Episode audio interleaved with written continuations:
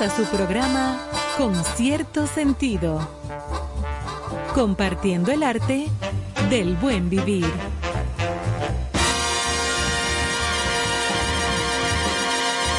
Por estación 97.7.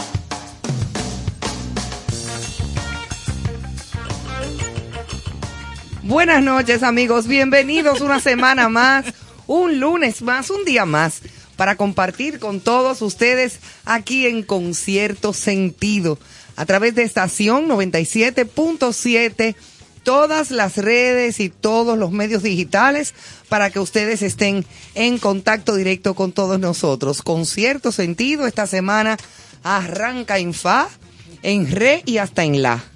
En La menor. Buenísimo. Aquí estamos eh, Joana Santana, Carlos Almanzar comiéndose un bizcochito porque llegó con mucha hambre, pero no Él importa. estaba, pero no está. Él ahora está cargando pilas Sí. y baterías para arrancar. Para eso que ustedes oyen de, ya llegué. Llegué, aquí estamos. Eso no es por amor al arte, no, eso necesita de unos carbohidratos. Necesita carbohidratos y proteínas y de todo, pero eso viene ahora con más Señores, feliz inicio de semana. Espero tuvieran un fin de semana tranquilo, tranquilo. bueno, con fuerza. Ay, sí, la temperatura está, mira, que yo Sí, quisiera sí, que sí, se quedara sí, así sí, todo el tiempo. Qué Definitivamente, divina, ¿eh? definitivamente. Esas mañanas fresquitas. Y ahora mismo en la noche hay una temperatura También, divina. se y se mantiene, tú no sientes ese calor que nosotros conocemos muy bien, nosotros los del El Caribe. infierno, Ajá. como le digo yo. No lo sientes durante el día tampoco, o sea, no, no, es de... no, a menos que tú te pares abajo del tetero del sol, como decimos. Exactamente. Porque cuando tú te paras abajo del sol te calientas, pero la, la temperatura de por sí está bastante fresca y agradable. Que dura. Oye, no, hay que, hay que prender el calentador y bañarse, Carlos. Oye, a Carlos dije Sí, que y si no vale, calentador, usted pone su ollita y Una calienta su agua. y usted se echa su Ningún jarrito vale. de agua. Pero sí, es verdad que el frío está, se complica. Señores, la semana en concierto sentido promete. Iniciando como siempre, hoy lunes tenemos la presencia en un ratito, en otro segmento, del doctor Ricardo Pérez Pandelo que va a estar con nosotros aquí en Concierto Sentido. Hablando. A propósito de que febrero es el mes dedicado al cuidado de la salud del corazón. Eh, es el mes de febrero. Hablando de la, justamente este mes también tuvimos una efemérides relacionadas a las enfermedades cardiovasculares y hay mucha inquietud en el tema de lo que ha sido el COVID y las enfermedades también de nuestro corazón. Así que va a estar sumamente interesante. Muy interesante hoy el tema. Y con el él es la. Biblia de la Fórmula 1 en el país, o sea que Bueno, y tú te vas a dar vida. sí, nos vamos a dar vida. Al doctor, al doctor Buenas. Lo, Igualmente. el doctor Pandelo lo Igual. nombraron jefe de la Fórmula 1 Sí, para sí, todo sí, el sí, Caribe. o sea que yo me voy a dar vida en los dos temas y en todos Bueno, los temas de trae- todas las formas. Trae un libro que se llama The Elements of Cinema. Hey, mamá. Y que ya yo está haciendo entrada en yo nuestra cabina, así embotelle. Te que vas a dar vida. The Elements of Cinema. Prepárense una teoría para- de impacto sinestético. Hay que estar bien desayunado. Tú ves que ya, está cogiendo, pues, ahora mismo se acaba de llegó- un bicochito. Ajá, él llegó tranquilito. Manso. Y en Manuel se encargó. El bizcochito acaba de darle una cuerda cerebral Tú a sabes que Carlos. cuando yo- el doctor me regala estos libros, entonces yo los leo con calma y saco pedacitos para compartirlo en los medios, pero tengo que venir a explicarlo en palabras sencillas. Claro, porque tú no puedes Para- salir con un Claro. lenguaje que te digan qué. Sí, porque de una vez. No, no, nunca me ha gustado. Esa es la magia de Charles. Él la transforma. Yo tengo un amigo que una vez, enamorado de una muchacha, eh, le llevó una rosa, una rosa preciosísima, y se la entregó y le dijo, te traigo esta rosa para que ella te mire. Oye, Y ella le dijo, ¿eh? Ahí mismo cogió su flor y se la llevó. Ay, no Y se fue. yo no voy a bregar con No esta relaje, tipa. no relaje. Ahí mismo se le quitó como No, una no, no, emoción. no puede- no claro, puede porque ser. imagínate tú después él, de él, eso. eh, se encargó. Él mismo, ella misma se mató eh, como Chacumbele. Sí, hay que aterrizar las cosas siempre. Bueno, señores, hay efemérides. Hoy, 21 de febrero, es Día Internacional de la Lengua Materna. 21 de febrero se, se celebra este Día Internacional de la Lengua Materna. Primera vez que lo oigo, mira, para que tú veas. Sí, aquí hemos aprendido Sí, bastante de con esa el objetivo de preservar y proteger todos los idiomas y dialectos que se hablan en todo el mundo. A mí me parece muy bien. Eso está como muy bonitico. Y también Día Es que gracias Internacional. a ella nos comunicamos, o sea, pasamos ya Claro. de esos, Claro. como diría un amigo, dibujitos. Pero ¿por qué la lengua materna y no también paterna? Sí, porque. ¿Por qué tiene que ser materna? Ajá, dime, porque ¿Por entonces qué? la del No. papá Ella no era Ivonne, si No, no, no, hacía no, y eso. no no. le decía eso. Bueno, el 21 de febrero también es Día Internacional del Guía de Turismo. La Federación Mundial de Guías Profesionales de Turismo, World Fed- Federation of Tourists, eh, Guide Association. Ajá. Yo me la busqué una vez como guía turístico. Ajá. Tuve que retirarme porque hablaba mucho disparate. Ya. Y, y le decía al grupo de turistas cosas que no eran verdad. Que yo me la inventaba. Dijeron, mira, lárgate para tu casa.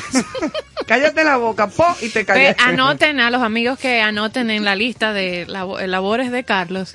Ya tenemos que es pastor de nacimientos, de Belénes. De Belén, ¿eh? él Eh, era ¿qué pastor. de Guía, Belén. guía turístico. Guía turístico, pero hablando disparate y lo sacaron, etcétera, Y así va etcétera. subiendo, la lista sigue creciendo. Él trabajó también con en las tres carabelas, Ah, sí. cuando Ah, sí, vocearon en lo- tierra. en los barcos. Él estaba ahí sí, sí, sí. con los hermanos Pinzón. Bueno, Bueno, hay, señores. una, hay una fecha. Bueno, esta fecha, 21 de- por, De la maña- febrero. por la mañana yo trato de buscar algunas cosas del país, básicamente, o sea, Claro. de nuestra historia.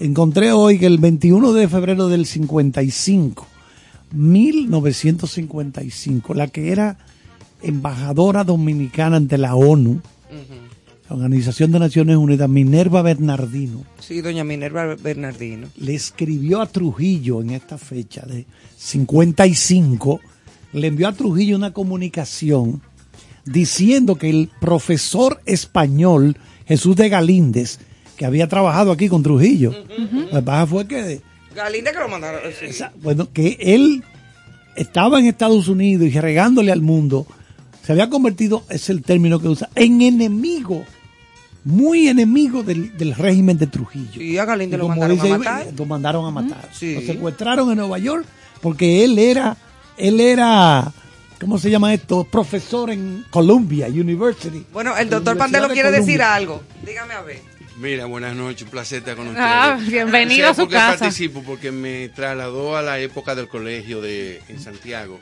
Yo hice un trabajo con el libro de Jesús de de Inclusive el, el- el volumen que tenía era de los originales. Entonces esa tesis fue lo que llevó al enfrentamiento, porque como tú señalas, Carlos, él denunció ante el mundo las atrocidades que acontecían aquí y la historia está quienes fueron a buscarlo a New York y cuando lo llevaron a Palacio que el benefactor con la cuerda dominicana y con un batón dándole con le, le entraba tonazo.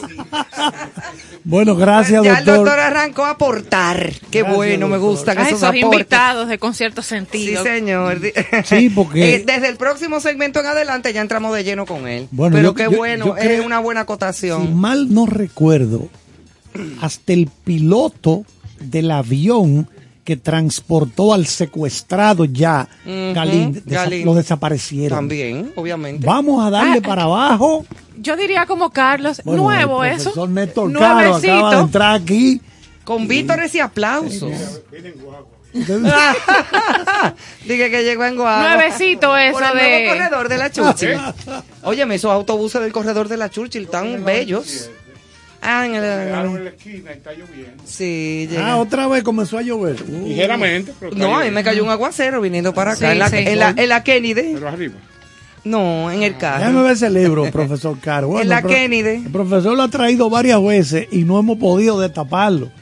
Porque lo ha traído varias veces. Un libro nuevecito, claro. está. Bueno, lo que pasa es que Nuevo. usted todos Sí. los temas lo maneja usted. No, Entonces, ¿cómo usted quiere que yo...? Nuevecito, Eh, como el bueno, eso de- llama- de, llevarse a la gente que dice la verdad. tú. Oigan esta Ajá. greña, de, oigan esta greña de título. Desde un tambor solitario.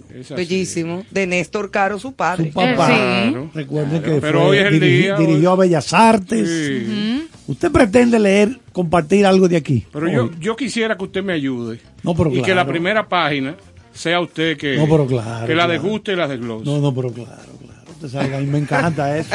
En su momento, en su Déjame, momento. déjame dejarlo. Mira, y continuando con las efemérides, igual hoy es feriado en los Estados Unidos. ¿Y Día de los día de- presidentes. Ah, Ah, mira. Sí. Day.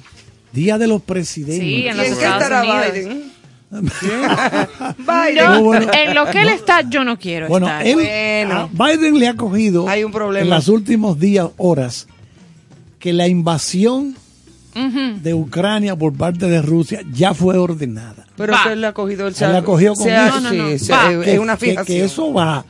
Entonces, yo lo llamo. Yo estoy digo- como Carla. Yo le digo de cariño, Sleepy Joe.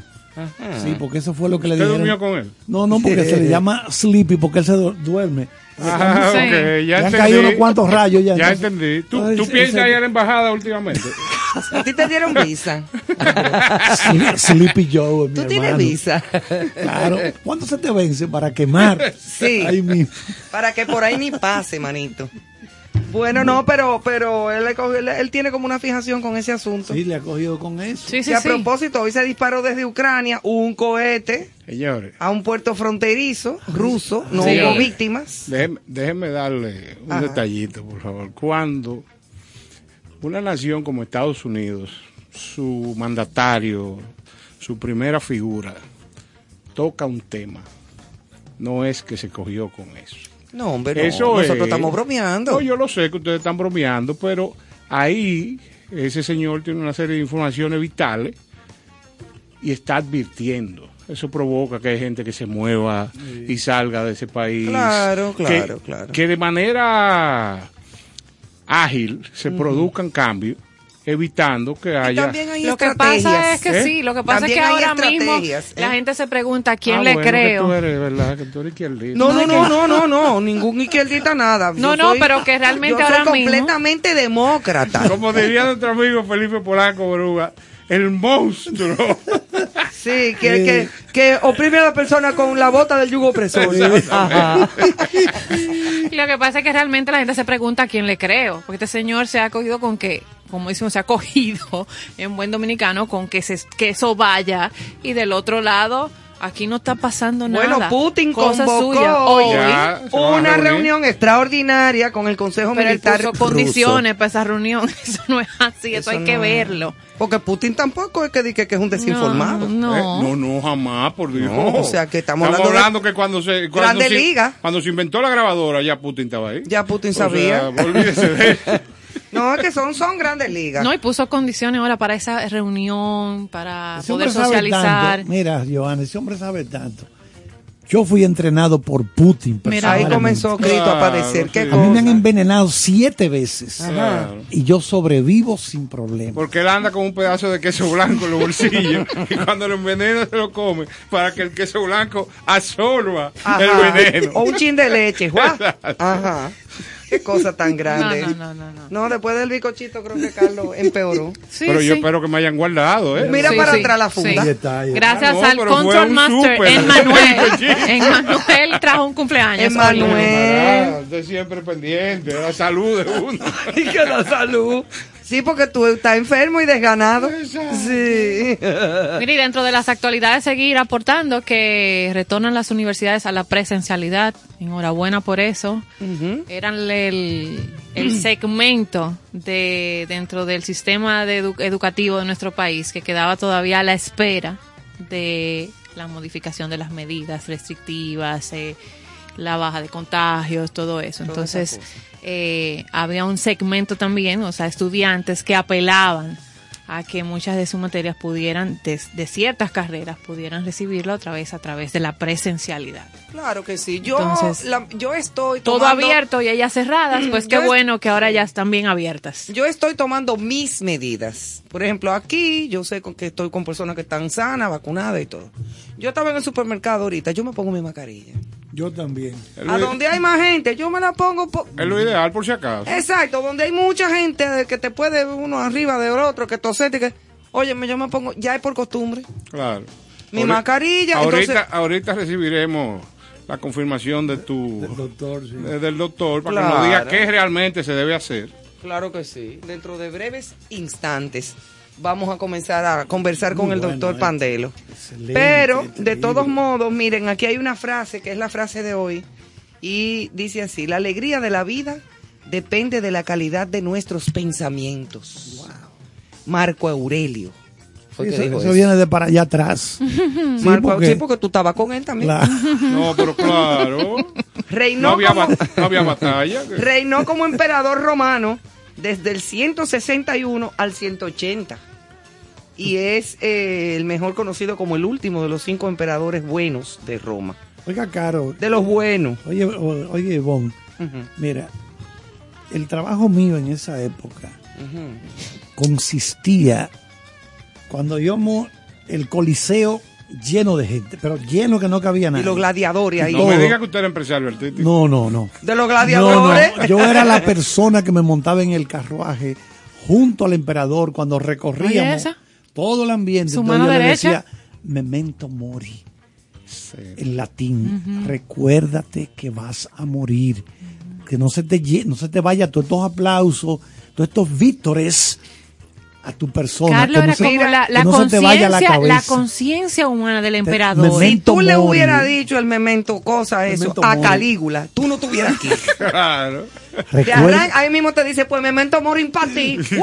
Recuérdate que vas a morir Ajá. como cualquiera, aunque tú seas de que Claro, emperador. que tú sabes Ese que- era mi Que el trabajo. fin es recordar que somos mortales. Pero simple. mira, Claro, ese era mi trabajo. No, ¿eh? pero bien, bien, Sí. valioso. mira desde cuándo, o sea, que no es descubriendo el agua tibia, se hace referencia a que todo empieza y termina en tu cabeza, con tus pensamientos. Claro, en los pensamientos que son, como dijimos, 55 mil diarios, ¿no?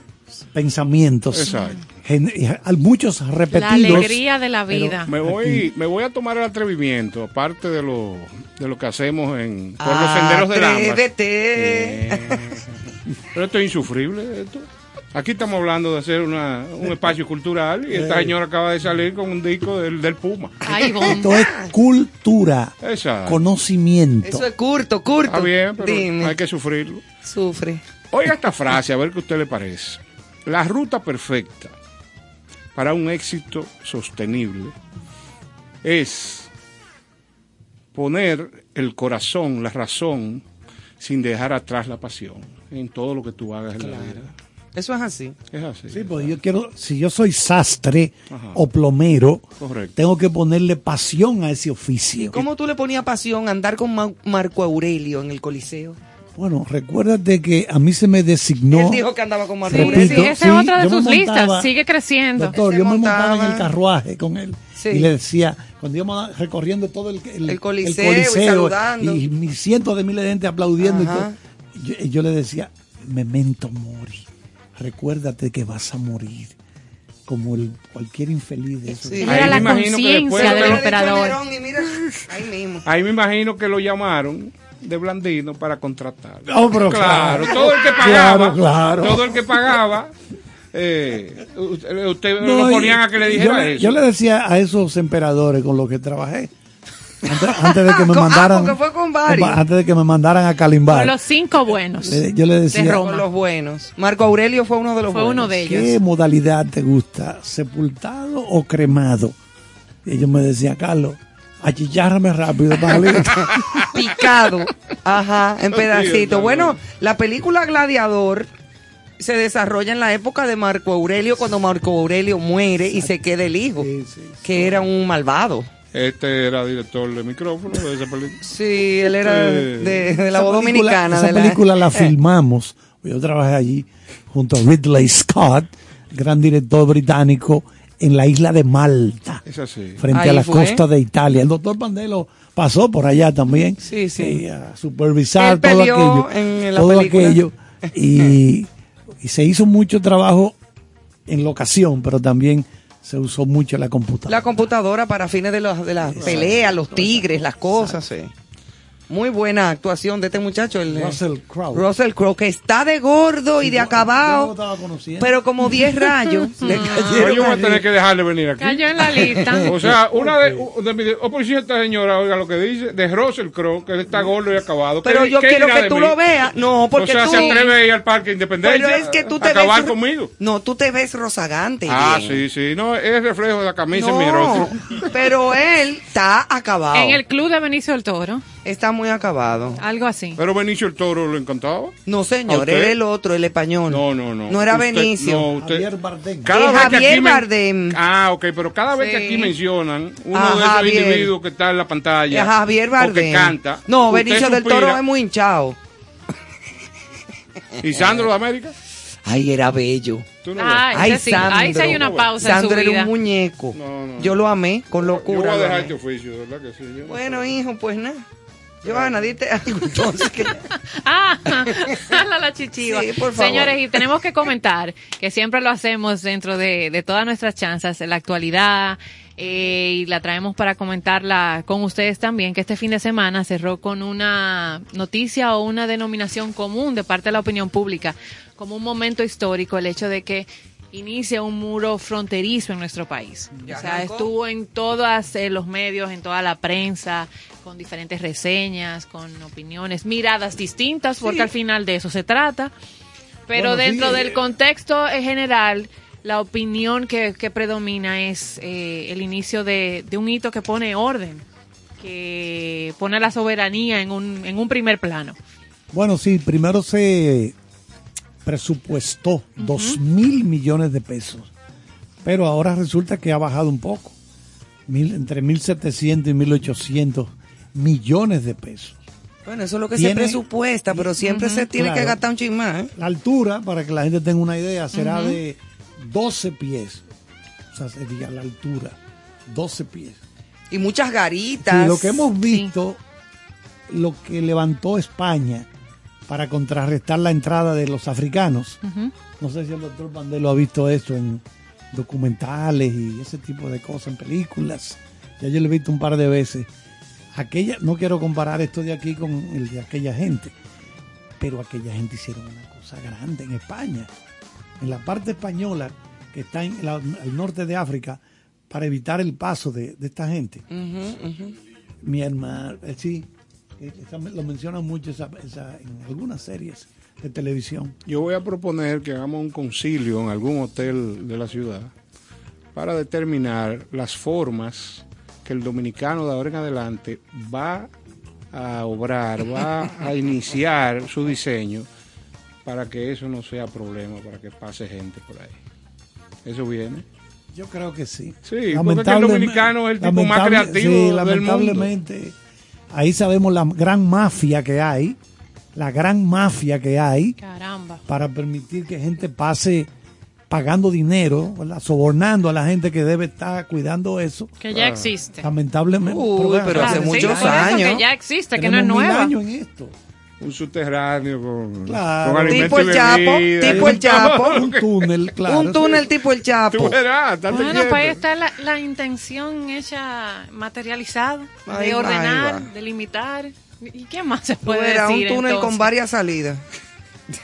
es una pena porque yo a mí que me gusta mucho leer la- leo cosas de Moya Pons principalmente Orlando Hinoa el profesor Roberto Casá eh, bueno todos esos historiadores nuestros que son buenísimos no puedo Franklin Franco no puedo recordarlo a todo el Hugo Tolentino Deep Sí, que compré en estos días un libro muy- bueno del de tema. él. Está- eran gente muy preocupada entonces uno dice a uno, a mí particularmente, lo que más me impacta es cómo Francia, ok, Francia le, cuando se independiza Haití, Toussaint Louverture. La independencia, lo que fue, la condición que puso era que había que pagarle 50 mil millones de, yo no sé si eran dólares en esa época. Oye, qué cantidad, que ahora mismo, eh, con, con- en esta época, tú le mencionas a una gente, imagínate hace cuántos años. Claro. 50 mil millones Claro. de dólares era No, como todo la el vida dinero. entera pagando. La vida. Después bajó Francia, pero con, aún así fue una carga muy grande para ese pobre pueblo. Menciono esto porque yo digo, pero ven acá, y Francia, esta nación tan culta, eh, la cuna de los derechos humanos, cuando toman la Bastilla y qué sé yo qué, y aba- prácticamente abandonó ese país. Totalmente. Nadie, nadie ha querido hacerse eh, responsable de nada. No, nadie quiere hacerse de La nadie. comunidad nada. internacional tampoco. No, vienen y dando Todo el mundo ha, sal- ha- la- ha- salido huyendo. saben que nosotros de somos los nadie que con la- Una pena, la, una maternidad de esta pobre mujer. Y nosotros somos un pueblo pobre. Claro. Señores, y, y desde mi punto de vista, tan fácil que sería hacer un plan maestro que debe de, debe de existir, ¿no? Una cosa, una idea nueva. Y ese plan maestro, que las principales naciones del mundo pudieran acoger lo mismo y dividirse los gastos y tratar de salvar esa nación. Eso pudiera ser un plan. que- ahora tampoco es que ellos se dejan. ¿eh? No, y además, es que es un Bueno, lío. pero un plan maestro significa que tú inviertas en poner en función el plan, en solidificar la educación, eh, hay un secretismo ahí muy fuerte, que es la parte de, de- de las creencias, del vudú, de una serie de cosas. Pero ese plan, maestro, completamente diferente. ese plan maestro tendría que contemplar todo eso. Y tratar, frases. y tratar de Señores, hacer esa nación progresista. Yo Sí, le- voy a para hacer- el voy a hacer 3020. Esta anécdota bien breve, ya yo la he hecho. Un amigo nuestro, especialista en mercadeo, trabajaba para una empresa aquí norteamericana y lo mandaban a, a Puerto Príncipe. Dice Carlos, a las 9, 10 de la noche, ¡fu! apagón total, toda la noche. Yo no sé cómo está eso ahora, porque es de día trabajan con las plantas y van cargando los inversores para la noche usarlo. Pero a las 10, en el hotel donde él se quedaba, ¡fuap! se lo anunciaban, a las 10 se va la energía. Él acostado en su habitación y empieza mamá. los tambores lejos. Y a medida que pasaban los minutos, No, las horas, Butano. los tambores cada vez más cerca. Él dice, bueno, me vienen a buscar. Oigan cómo todavía se comunican esa gente. Oigan cómo todavía esas etnias, porque muchos de esos haitianos solo le llaman esclavos cimarrones, le llaman los historiadores. Son aquellos esclavos que lo traían, entonces lograban escaparse Sí. lograban escaparse. Y en Haití se fueron a las lomas. Todavía esa gente tiene la misma mentalidad. Pero a determinados lugares de loma, no, porque claro. hay veces que hay- en algunas lomas viven los ricos. Ah, no, no, claro, en Petionville. Ah, claro. Exacto, No, no, en Petionville. Ahí, Ahí ahí, viven. tú vas Ahí, hay eh, cuatro carros del año de No, diferentes no. Ahí marcas. suenan otros tambores. Mandan a los hijos a estudiar a París o a otra. Qué lástima, es una nación que a mí me da mucha pena. Pero entonces oye la diferencia. Pero uno no puede cargar con No, toda esa no, cruz. Nosotros no podemos echa- echarnos arriba a eso. No. Lo que pasa, tú sabes cuál ha sido la diferencia con nuestro país. Que aquí eh, el sector empresarial tiene otra mentalidad con relación a su país. Mira el señor Armenteros cuando hizo la Fundación Progresio. Vieron que estaba peligrando la, la foresta, o sea, la, en la cordillera central y eso.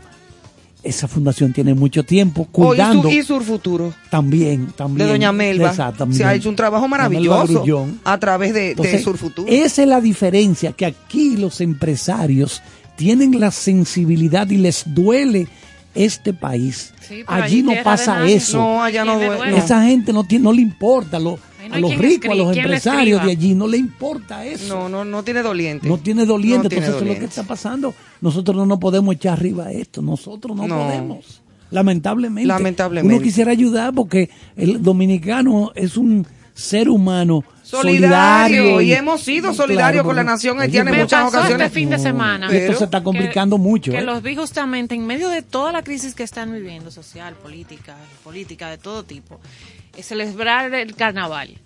Y tú dices, caramba, tú sabes, o sea, en medio de, sacando eso, su cultura, su creencia, su folclore también a, a las calles. Bueno, o sea, nosotros también, pero que es otra historia. es otra historia. completamente distinta. Y nos vamos también entonces a cambiar el tema para algo más ¿Qué usted trajo de sublime. música?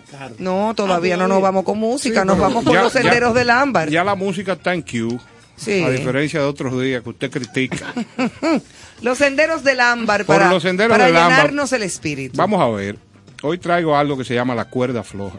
Ay, Ay, por eso las series de televisión. ¿Cómo Carlos, así? Las, la, la cuerda Es que, floja. usted, es que usted ha visto tantas cosas eh, audiovisuales. Esa serie que usted- la daban en el canal 4 ¿tú te acuerdas de Trucutú? y Yo se no montaba sola.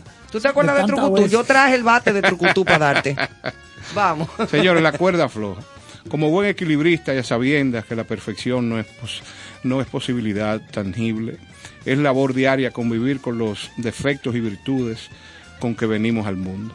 Luchar con demonios que te invitan a la mejor fiesta solo en el abismo más profundo, conversar con ángeles que brindan esperanza y razonan consejos que te acercan a la felicidad tan anhelada llorar desconsoladamente por un amor que se desvanece y reír a carcajadas cuando llega otro que te acerca el corazón a un parque de diversiones donde el tío vivo no pretende parar.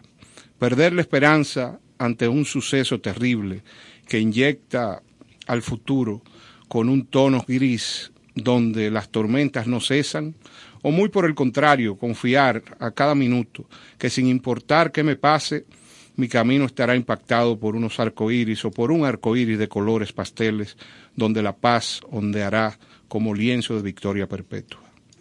Cuando el día finaliza, el equilibrio no es más que saber lidiar con las altas y las bajas de una montaña rusa de justa velocidad que en cada vagón trae experiencias que fortalecen el alma y el carácter, dejando saber que todo tiene principio y final. Qué lindura. Ay, gracias. No te hubiera puesto Yo eso. creo que tú estás enamorado. No, De la vida. De la vida. De la Tú, vida. tú me Ya. entendiste. Tú porque muchos amigos preguntan, inclusive esa... no, yo también estoy enamorado esa- de la, enamorada de la vida. Bueno, ojalá que te llegue en algún momento un príncipe. No, ya a mí me han llegado varios, pero me salen marrones. Eh, eh, sí, de colores raros, no Usted sabe azul. que eh, Ivonne, uno de sus preceptos de vida, es que su cupido o, es- o anda de vacaciones o está preso. No, lo mataron. Ah, peor Tiraron una flecha y a mi Cupido le- se le clavó. Se le devolvió. Sí. Y entonces nunca llegó. Yo te entiendo, Digo, en sí. estos tiempos, porque ha llegado en muchas ocasiones. No, querido. no, yo sé, tú eres una persona que has disfrutado de Yo la he vida disfrutado, y de por manera muy eso plena. Quiero la vida, amo la vida y cada día disfruto más la vida. Ahora, de una manera como más plena, más segura, más, más pausada, Se pero te- al mismo tiempo intensa. Se te ve. Riégalo para que se sepa. Señores, y vamos con música. Disfruten con cierto sentido. Ok.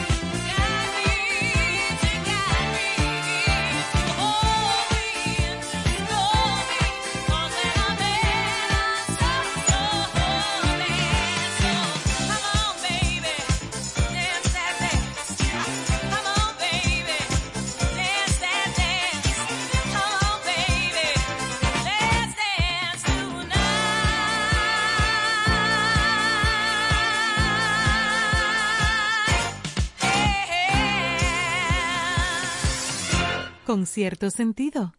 Cooking Victoria, con cierto sentido. Muchísimas felicidades a mis amigos de Concierto Sentido. Gracias por compartir el arte del buen vivir. Enhorabuena, ya nos vemos. Hello, hello, hello, hello. Un abrazo bien fuerte a todos mis amigos de Concierto Sentido. Gracias por compartir el buen vivir y la buena música. Chichi Peralta les quiere un saludo a todos sus seguidores y enhorabuena, eso va a ser un éxito. Dios le bendiga. Con cierto sentido.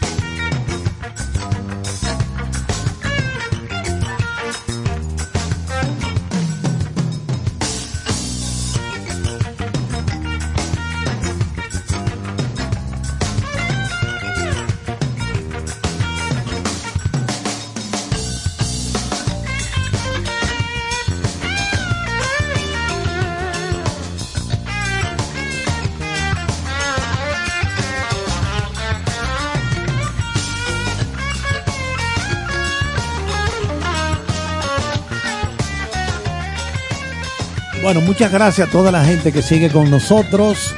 Agradecemos algún feedback que ha llegado, gente que fue impactada por esto que leyó el colega Néstor Caro. Nuestro amigo Carlos Luis. Recuerden que Un gran seguidor de Con cierto sentido. Así que un abrazo Un a Carlos Luis y a Yuyu. Saludos es. por aquí. Bueno, Néstor escribe esto diario, diario para nosotros, para compartirlo aquí. Claro. Entonces, gracias a toda esa gente. Y ahora tenemos el placer de recibir a un gran amigo con el que yo tengo ya unos años trabajando. Es el doctor Ricardo Pérez Pandelo, que es cardiólogo. Él se especializó en España en cateterismo. Si mal no recuerdo, fue uno de los primeros médicos cardiólogos de esa especialidad aquí en República Dominicana.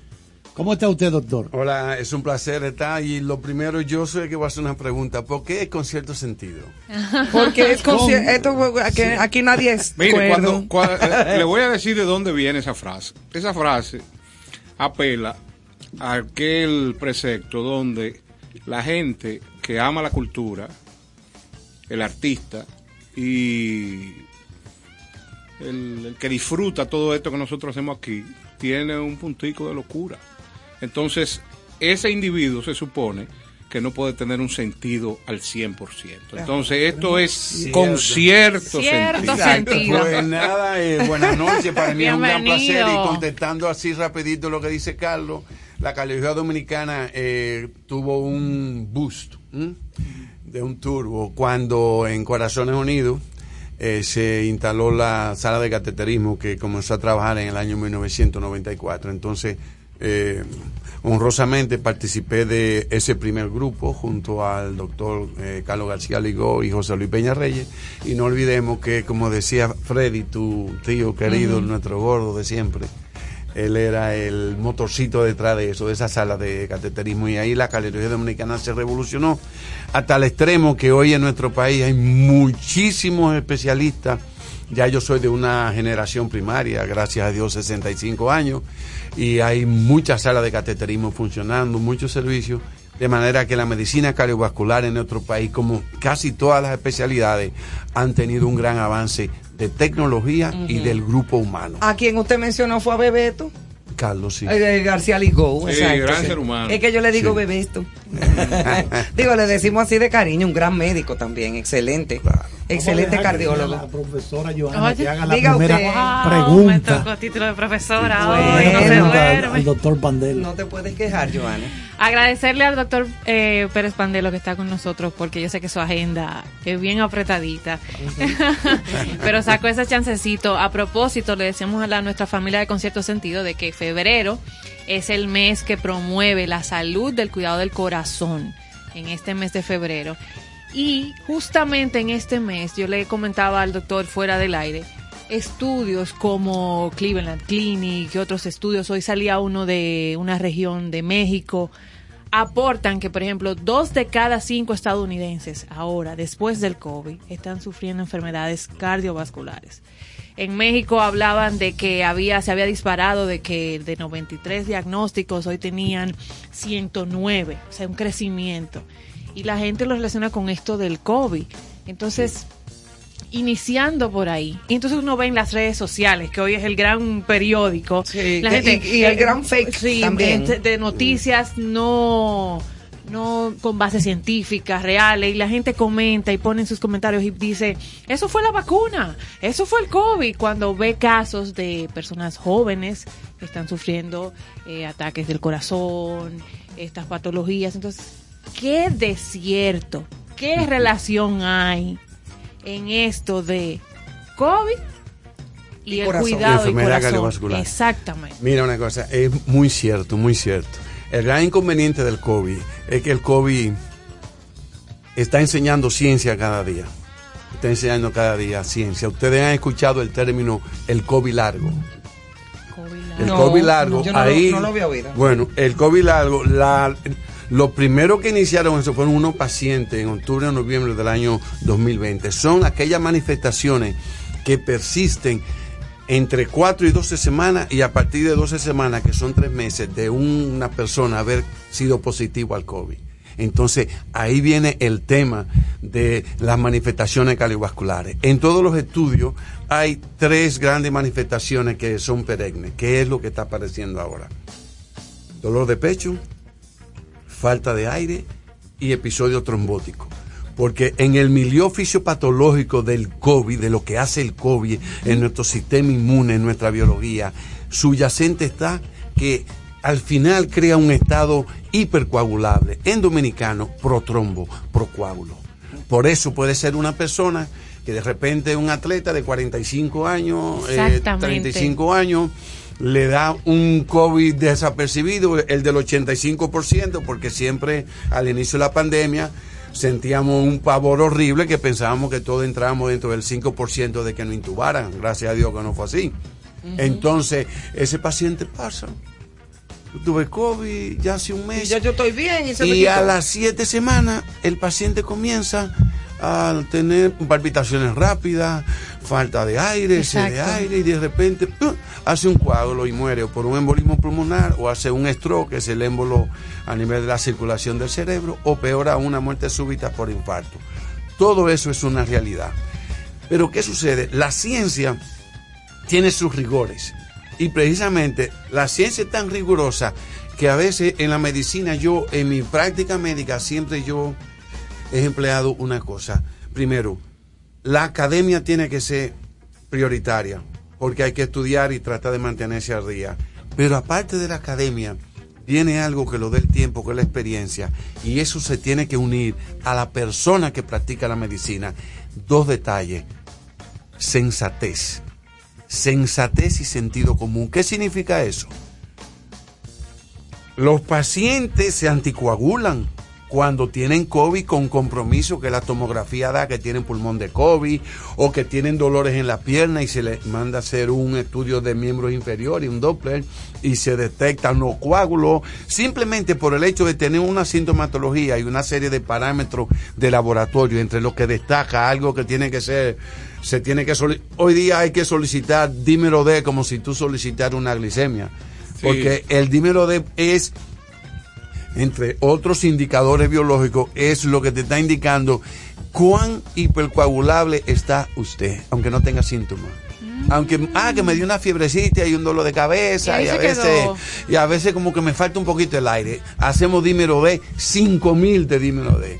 el cut-off es, es hasta 500. Ya ese paciente hay que investigarlo, hacerle doble miembros inferiores, hacerle un ecocardiograma, etcétera, etcétera. Y por lo menos ahí viene el aspecto de la sensatez. No encuentro nada y el paciente no tiene comorbilidades. ¿Qué son comorbilidades? Diabetes, hipertensión arterial, en- enfermedad coronaria conocida, sobrepeso. Esas son las comorbilidades. Aunque no lo tenga, si tiene dímero de así, yo hago una profilaxis. Salió un trabajo, un trabajo que yo le invito a los colegas que lo miren. Hoy, como venía, yo siempre busco cositas. Un trabajo mm, los médicos que me escuchan sabrán por qué yo me voy a expresar así. Un trabajo precioso. Si a ti te gusta la pintura, tú vas a decir, salió un artículo Sí, sobre sí, sí. Picasso precioso. Pues un trabajo hoy explicando todo, update, ¿eh? Es del día, a, ¿cómo estamos hoy? A 21. 21. Creo que fecha 17, 18 de febrero. Un, de verdad. un trabajo de United Kingdom. de ayer, o- de Reino Unido, con una revisión fisiopatológica, una serie de gráficas que te dejan a ti así. Entonces ahí se hace mucho énfasis en el tema, ¿qué tenemos que esperar nosotros? El COVID largo. El COVID largo es que todavía hay personas que con 7, 8, 9 meses van a tener manifestaciones de ese daño biológico que dejó el bendito virus.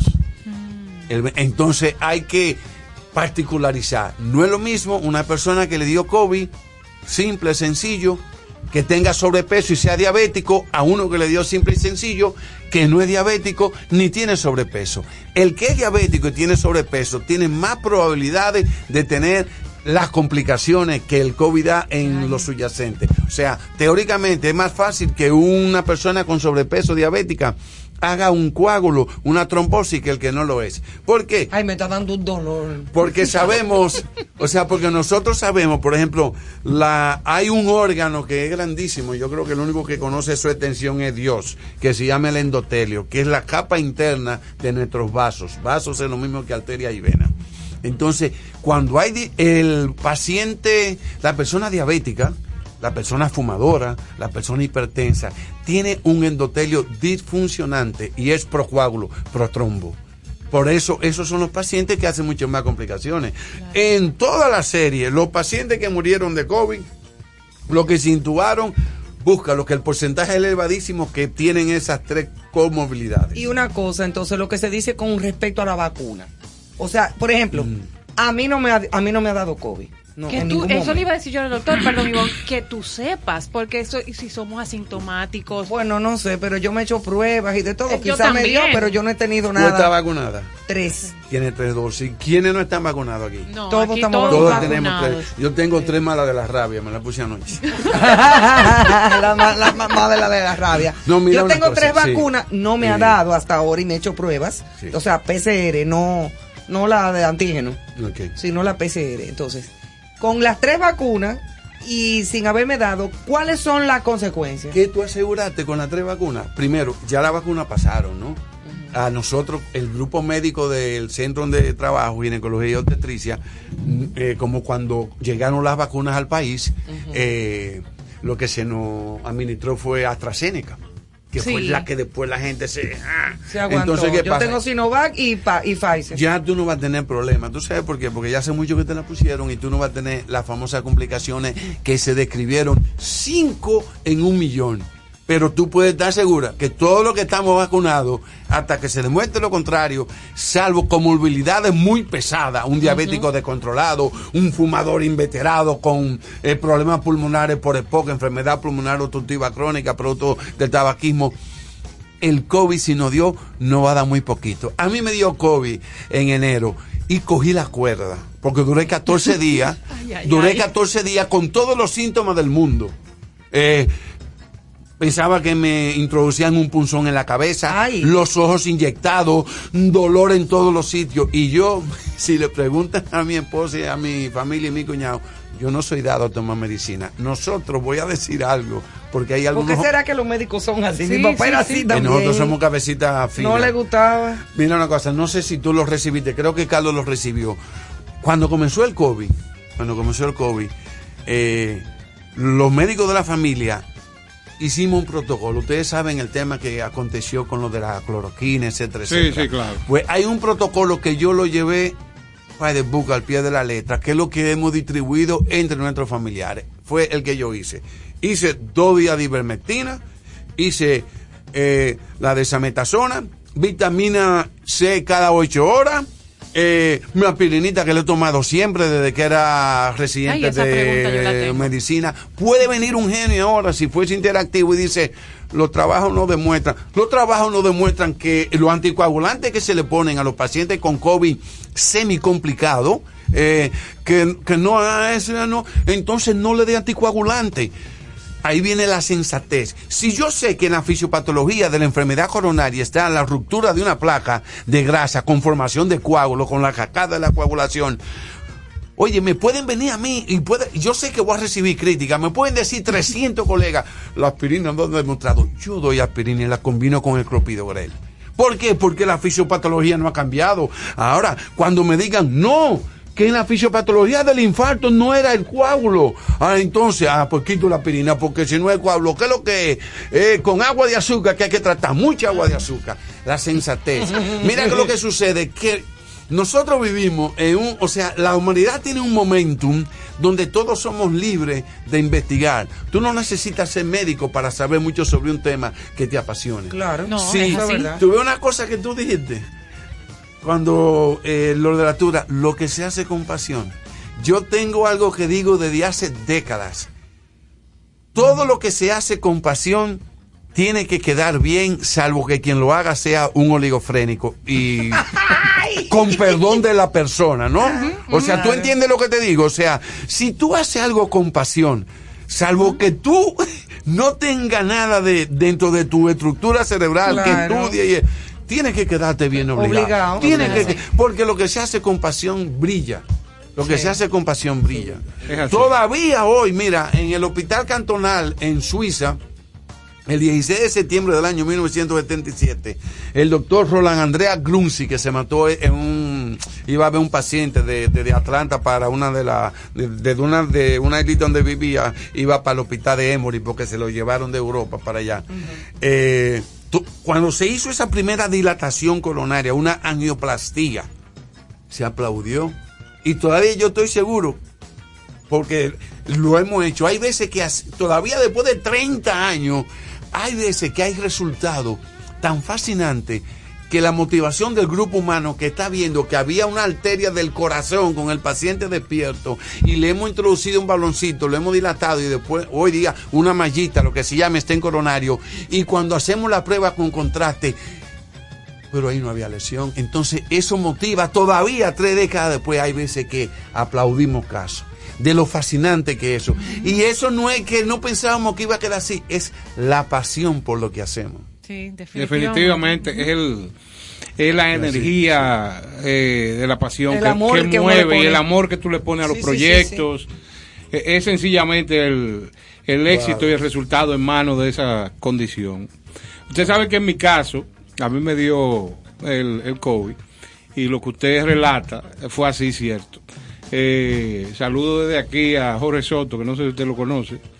A Jorge, el internito de Exact- la UCE. exactamente. Claro, yo era el encargado de la sala de cateterismo de la UCE Claro, hasta que cerró. me dice... Jorge, muy buen médico. Me siento Eh, de tal forma. sí. Digo, no os preocupéis, porque el tipo es, Sí. mira, No, tiene una particular, paciencia. una paciencia. Tiene una paciencia, como, Jorge. como te dice eso, también te dice en tu cara, dijo, tú eres, TJ. tú eres un candidato a, mo- a morirte en dos o tres Ay. años. O sea, fran, a la franca. Entonces, ¿qué pasa? El dimerol, me hicieron la prueba, Dímelo de. Dimero D, correcto. Sí. Y al hacerme la prueba, tres mil y pico después del COVID. Tú me lo mencionaste un día, sí. Y con la medicación bajó a 280. ¿Te Ah. anticoagularon? Sí, sí, claro. ¿Con qué? ¿Con mantiza o con Eliquis?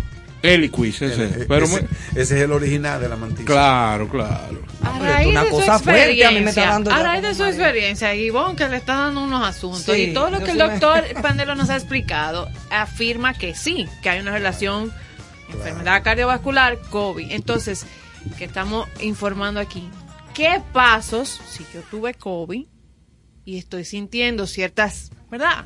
Patologías, ciertos Como achaque, síntomas, ajá. de que una pierna, de que un dolor en el pecho, pero nada, el estrés, sigo, ta, ta, ta, ta, ta. ¿Qué pasos debe dar? Mire usted como su doctor lo encaminó a don Néstor.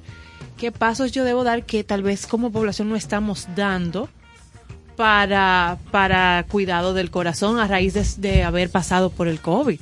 Voy a hablar de un síndrome que se da mucho en las mujeres y que yo, Oh. lo, y que yo lo he vivido mucho en el consultorio. Pero antes quiero decirte lo que todos sabemos. Aparte de la enfermedad per se, de lo que hay, hay otra enfermedad que es el bombardeo de la información. Uh, sí. Muchas veces una información no real, una información con intereses dañinos, etcétera. Entonces, lo primero que hay que decir es paciencia y confianza en tu médico de cabecera. No te lleves del vecino aunque sea tu hermano.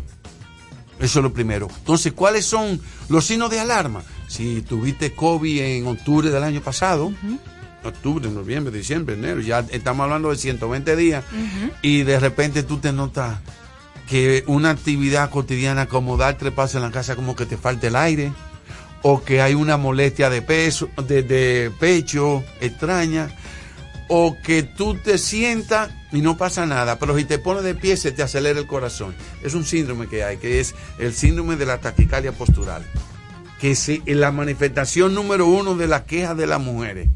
Yo Es estoy eso. llamando mañana. Eh, para todo eso, mira, todo eso, todo eso, todo eso es una realidad, pero no, es- es- pero no solo es el corazón, aquí estamos hablando del corazón. La manifestación es la heterogeneidad, la acuarela de sintomatología, de afectación biológica que el COVID tiene es increíble. Vamos a hablar del aspecto de tu padre era el psiquiatra, que Dios lo tenga en la gloria. Amén. Eh, óyete una cosa, a nivel Ah, de sí, sí. la humanidad que estaba total por lo que se está viniendo, eh, Sí. eh, eh, sintiendo, y ahora eh, fue eso de Santiago, aquí lo hice. Entonces viene una cosa, óyete, esta situación que hay so- social, este bombardeo, Claro. este tirijala. Te pone y, loco. Oye, eh, Ah. hay un tema mental grandísimo. Sí, lo hemos tratado Hay un desde tema aquí. mental y todo eso es inflamación. O sea, ustedes han oído hablar del, bueno, de la, de la citoquina, la citocina, esa cascada, porque cuando el organismo reconoce, oye, vi este tipo que entró aquí, la famosa espiga del virus, que es la que penetra la célula del huésped, que somos nosotros, y te reconoce, entonces tu sistema inmune, dependiendo de tu salud biológica, no es lo mismo el sistema inmune nuestro al sistema inmune de un paciente que padeció cáncer o peor, que está todavía siendo activamente tratado con radio o con quimioterapia. No. es lo mismo. Jamás. Hay una depresión del sistema inmune. Esos son targets de.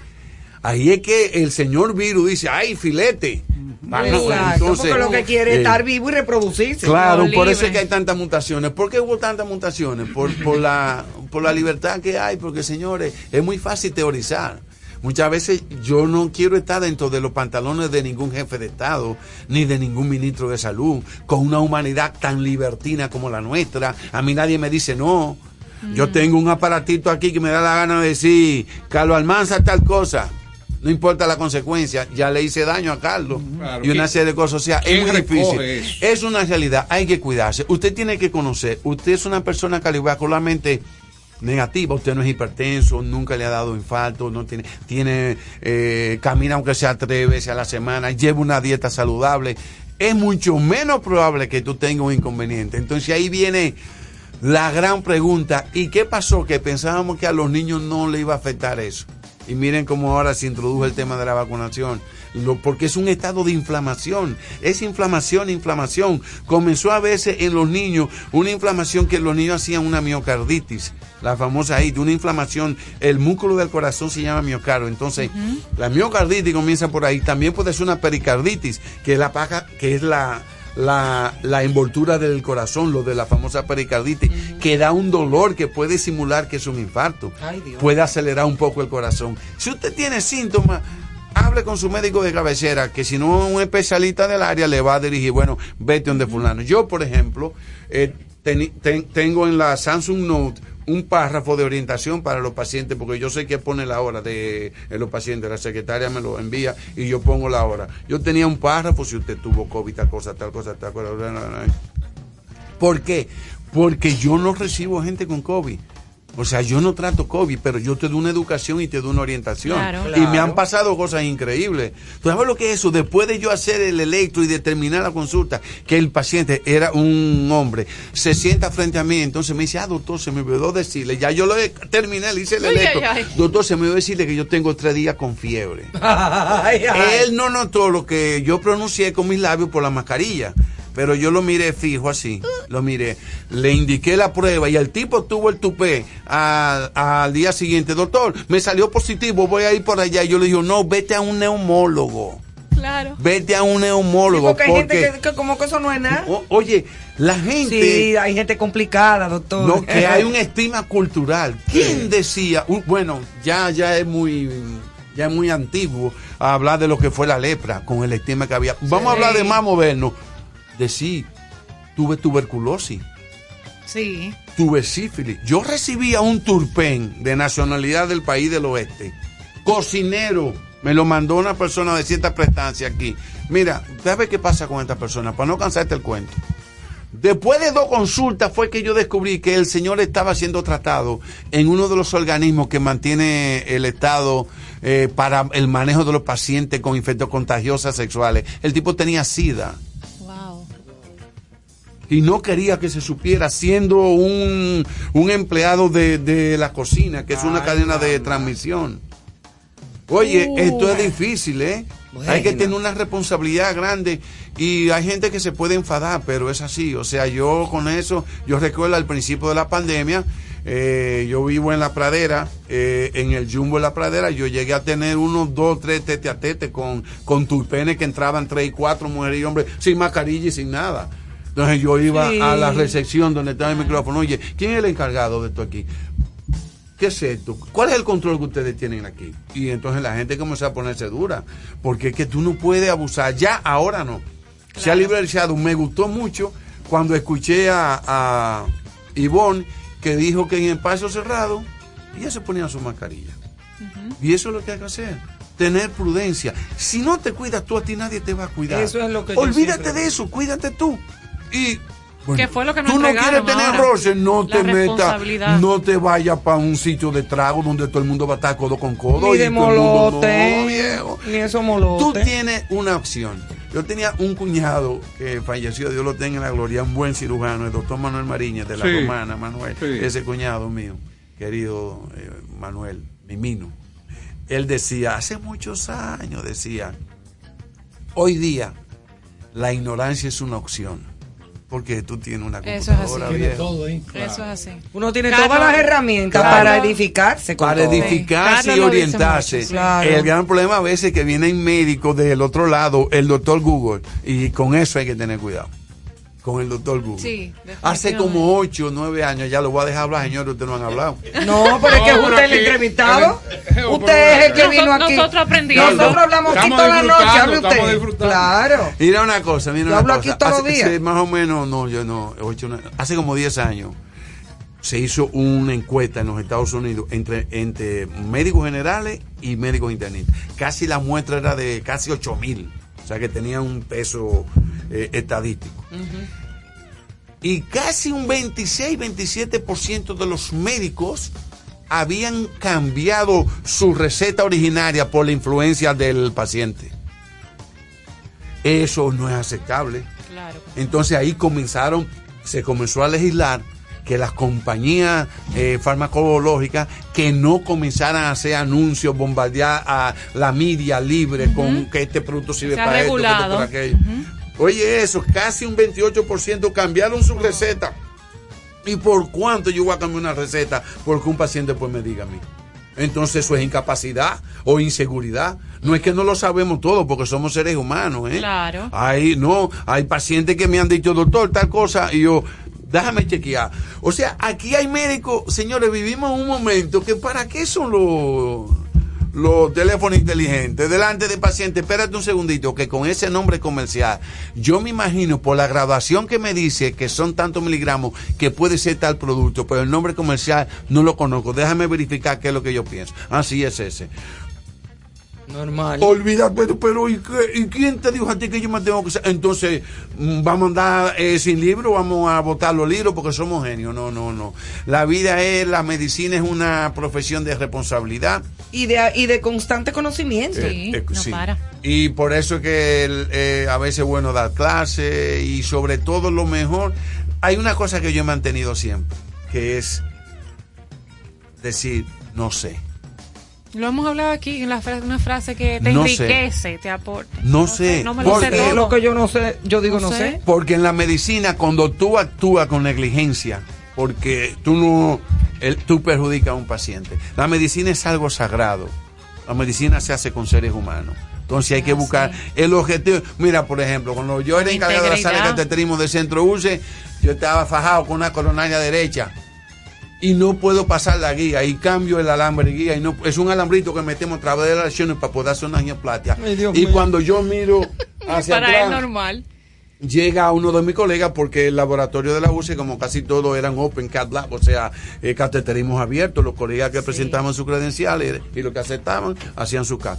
Yo, ah, llegó Panta, Panta, el doctor José Miguel Pantaleón, que es un buen intervencionista. Miguel yo, Panta. ven Panta. Entonces, ando- entonces él me decía, Ricky, pero si tú no lo hiciste, y yo, no, ven que a veces hay un angelito en la mano. Exactamente, el Panta llegaba, yo me ponía al lado y con dos manejos pasaba la lesión. ¿Qué se logró?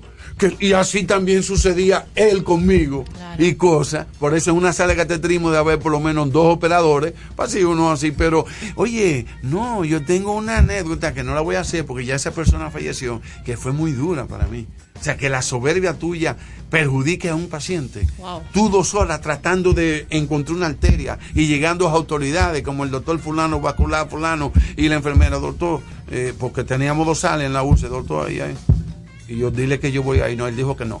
Que no, que no. Y suspendí el procedimiento después de dos horas y pico, el paciente con el brazo hinchado, porque él no pudo funcionar la arteria. Entonces, como él no pudo, no podía nadie. Eso no es ser un buen ser humano profesional. Doctor, Y que tengo Dios me una- perdone. Tengo una pregunta aquí, porque siempre se ha hablado de que ejercitarte, tener una dieta baja en grasa, no fumar, todo eso es muy bueno para tú cuidar tu, tu- organismo. Y entonces, ¿qué ocurre? Que se dice también que tú tienes ese cuadro para cuidarte, pero que si tú tienes problemas aquí arriba, mentales, depresiones, eh, tristeza, nostalgia, melancolía, eh, vi- vive acelerado, eso, ¿qué, ¿cómo afecta la parte física ya del cuerpo? Cuando tú comenzaste a hablar, Carlos, me vino a la mente que gracias a Dios tengo muy buena memoria todavía. Un trabajo de un American Union of Cardiology del año 1989. Se hizo un trabajo en una sala de cateterismo imponiéndole a los pacientes un estrés mental y hacían espasmo coronario. Oigan eso. O sea, eh, los problemas psicológicos, psiquiátricos son un factor de riesgo importante. No es lo mismo un paciente que le dio un infarto, que supera el infarto, que se integra a su familia, que se integra a su trabajo, que no se deprime, a un paciente que le dio lo mismo y que se deprime. La Claro. depresión con lo que se llama caleopatía isquémica, que es la enfermedad de la coronaria, es un cóctel que cuando tú lo mueves al final da un drama que se llama muerte súbita por arritmia. O sea, la depresión. O sea, La depresión es la depresión, la ansiedad y eso con enfermedad cardíaca. Por eso es que hay gente que se cae muerto. Bueno, el, el doctor que era amigo de Carlos, Carlos me lo presentó, el doctor Heberdin que describió la angina de pecho en el 1860 y pico. El que describió, y Carlos me lo presentó. Ah, fui Sí. asistente. Ah, porque usted también estaba ahí. Yo estaba con él. Qué cosa grande. Fue la residente. Y nosotros aquí, mira. Y Fue yo la residente uno, yo era residente. Entonces Carlos dijo, Cuando "Ven yo escucho 1800, digo, yo, cuando, espérate. Sí. cuando dio el año fue que yo dije, bueno, aquí hay problema. fue, fue quien Doctor, no se deje describió. influenciar, no. Mira, fue quien describió el cuadro de la angina de pecho. La angina- Y él dijo, yo no dudo que un día yo me caiga muerto en una discusión con algún necio de mi colega. Y así mismito fue. Porque ya estaba teniendo dolor de pecho. Y se cayó muerto en el pasillo de un hospital. Y en esa, una de- y discusión. esa Ay, Dios. depresión que hoy está al 2 por 1 O sea, que, que definitivamente. Entonces, señores, esto nos deja una enseñanza importante. Vivan, oigan buena música, hagan lo que les guste, Disfruten y disfruten. Suave. Y aquel que intente llevarlo a un plano de una discusión estéril, tenga la amabilidad, sepárese de él a 1500 metros mínimo y no discuta. El otro día yo le dije a una persona, yo no discuto con paramecios. Ah, no Y me, diga, no me diga. Miren, ¿sabes que estamos Pero esos un- son, esos son los que andan en la ambulancia, los paramecios. Los paramecios, no. Ustedes saben que estamos- Fino ese. que estamos en un live a través de la cuenta de Instagram de Concierto Sentido RD y hay personas comentando, escuchando y disfrutando de la intervención del doctor con nosotros. Muy bien. Entonces hay algunas personas que nos apuntan que si el doctor puede citar nuevamente dónde está el artículo de investigación nuevecito del COVID. A veces que hay colegas que los están escuchando para ellos poder tener acceso a ese artículo. También el comentario que hizo el doctor sobre la aspirina, porque eso es algo que se oye mucho en la cotidianidad. Yo me tomo mi aspirinita, mi aspirinita. Hay personas que preguntan sobre ese apunte que hizo el doctor. los trombos. Si es, si es Coágulos. conveniente tomar una aspirina diaria. Y ya nos hablan de Fórmula 1, pero él no se va todavía, así que no se vamos, desesperen. vamos a poner una musiquita antes de volver con el doctor. Para que ya de esas Pero respuestas. queda pendiente que el doctor eh, Sí, va a dar esas esas inquietudes. Tiene esas inquietudes que Y llegan se habla de, al final ya una cosita breve de Fórmula 1, que él es un fanático No, y es pero una no persona. te apures, que no- nos faltan 45 minutos. Eso le dije yo, Ivonne. Ah, pona. No, yo decía como el, ¿verdad? Digo, hasta el otro no se. Marvin Gaye. Ok.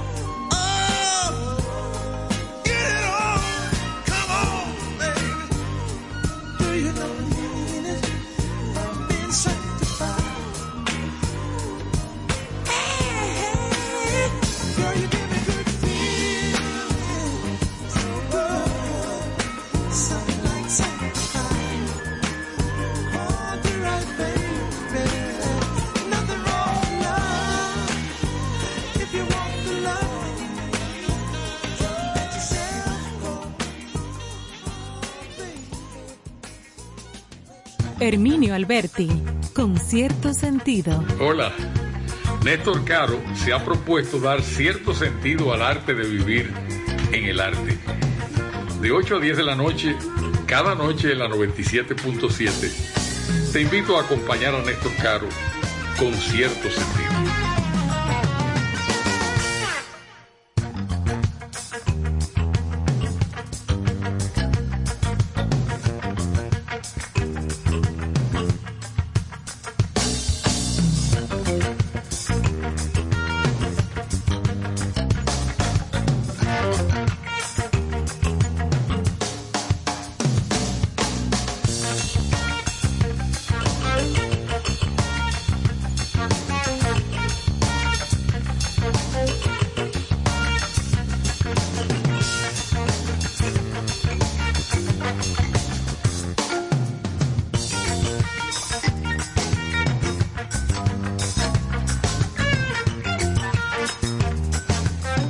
Bueno, señores, seguimos aquí con cierto sentido, una entrevista especial donde el doctor Ricardo eh, tiene, estoy seguro, la audiencia en alta expectativa con sus respuestas y con todo lo aquí, que, lo que no ha contado sobre este tema tan importante sobre la salud. Interesantísimo. Se quedaron dos eh, preguntas eh, sobre el tapete antes de, de pasar al tema de la...